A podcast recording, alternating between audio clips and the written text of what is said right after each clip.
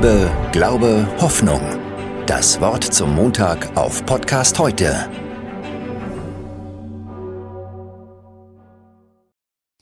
Hallo und herzlich willkommen zum Wort am Montag. In unserer Kirchengemeinde feiern wir am kommenden Wochenende Konfirmation.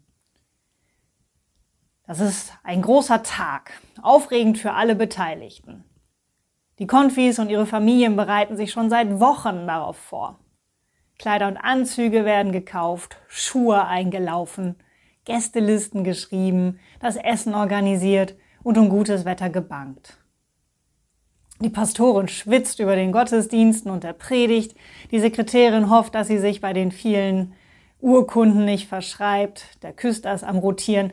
Alles soll am Ende klappen, damit am Ende alle zufrieden sind und sich noch lange und gerne an diesen besonderen Tag zurückerinnern geht eine Zeit zu Ende, in der die Konfis mit anderen Gleichaltrigen viel über Gott und den Glauben erfahren haben. Sie haben skeptische Fragen gestellt und auch einiges an Kritik an den bestehenden Verhältnissen vorgebracht. Wir haben miteinander gesungen, gebetet, gespielt und Unsinn gemacht.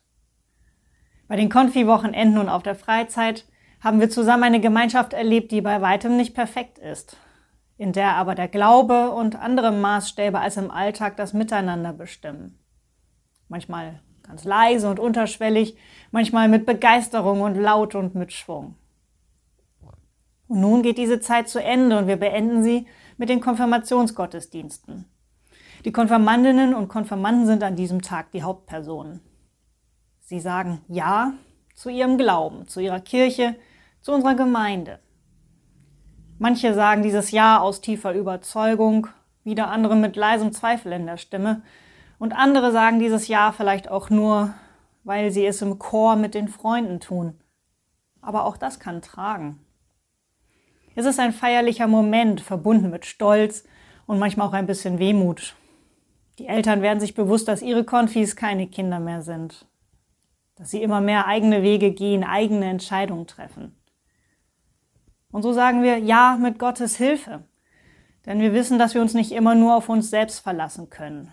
Im Leben nicht und im Glauben nicht.